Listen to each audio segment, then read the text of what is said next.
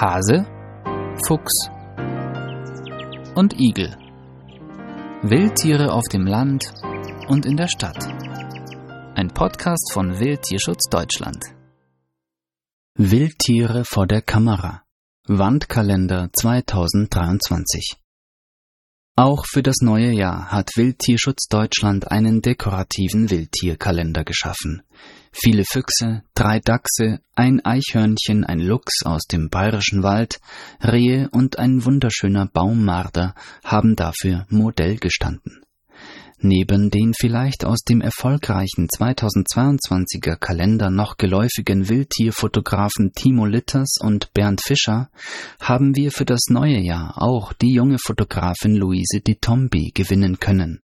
Von ihr stammt auch das so warmherzig anmutende Titelbild des neuen Kalenders.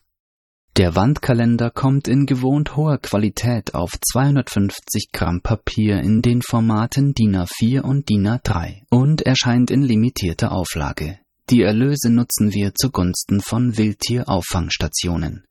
Preise inklusive Verpackung und Versand innerhalb von Deutschland und alle Motive 2023 finden Sie auf der verlinkten Bestellseite.